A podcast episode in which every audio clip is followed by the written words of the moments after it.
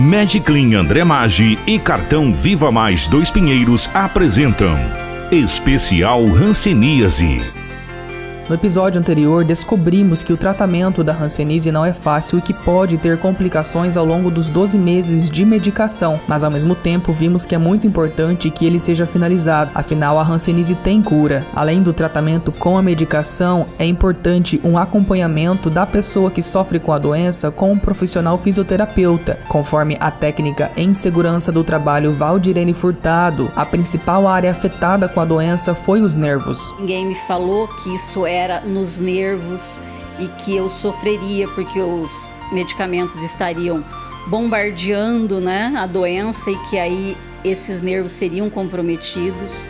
Né? Ninguém me falou o que, que eu ia sentir, ninguém me falou as reações que esse remédio ia me dar. Conforme a fisioterapeuta Mitali Paz, para se ter uma ideia do sofrimento de quem tem a doença, atividades básicas como lavar e secar um copo, por exemplo, ficam totalmente comprometidas devido às fortes dores. Ela é ocasionada pelo bacilo de Hansen e esse bacilo ele tem como característica é, atingir as zonas periféricas, que são os nervos periféricos do organismo, e as células de Schall.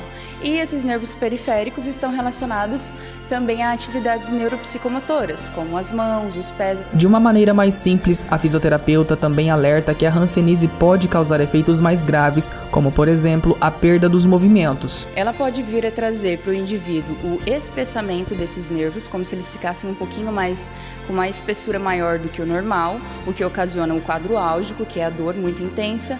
O inchaço, né, acúmulo de líquido, pode trazer também é, perda de movimento em casos mais graves, é, como as atrofias e a perda da força muscular. Mesmo que uma pessoa que sofre com a hanseníase passe por todos esses transtornos e enfermidades, Mitali afirma que com a fisioterapia os movimentos podem ser recuperados. É, desde a prevenção, no início da doença, assim que o indivíduo descobre a doença e passa a realizar o tratamento medicamentoso, ele já pode incluir a fisioterapia dentro do seu processo de, de tratamento, né? E ela pode ajudar tanto com exercícios de fortalecimento, avaliações neuropsicológicas psicomotoras que ajudam a acompanhar esse quadro para saber se a pessoa ela está progredindo no tratamento, né?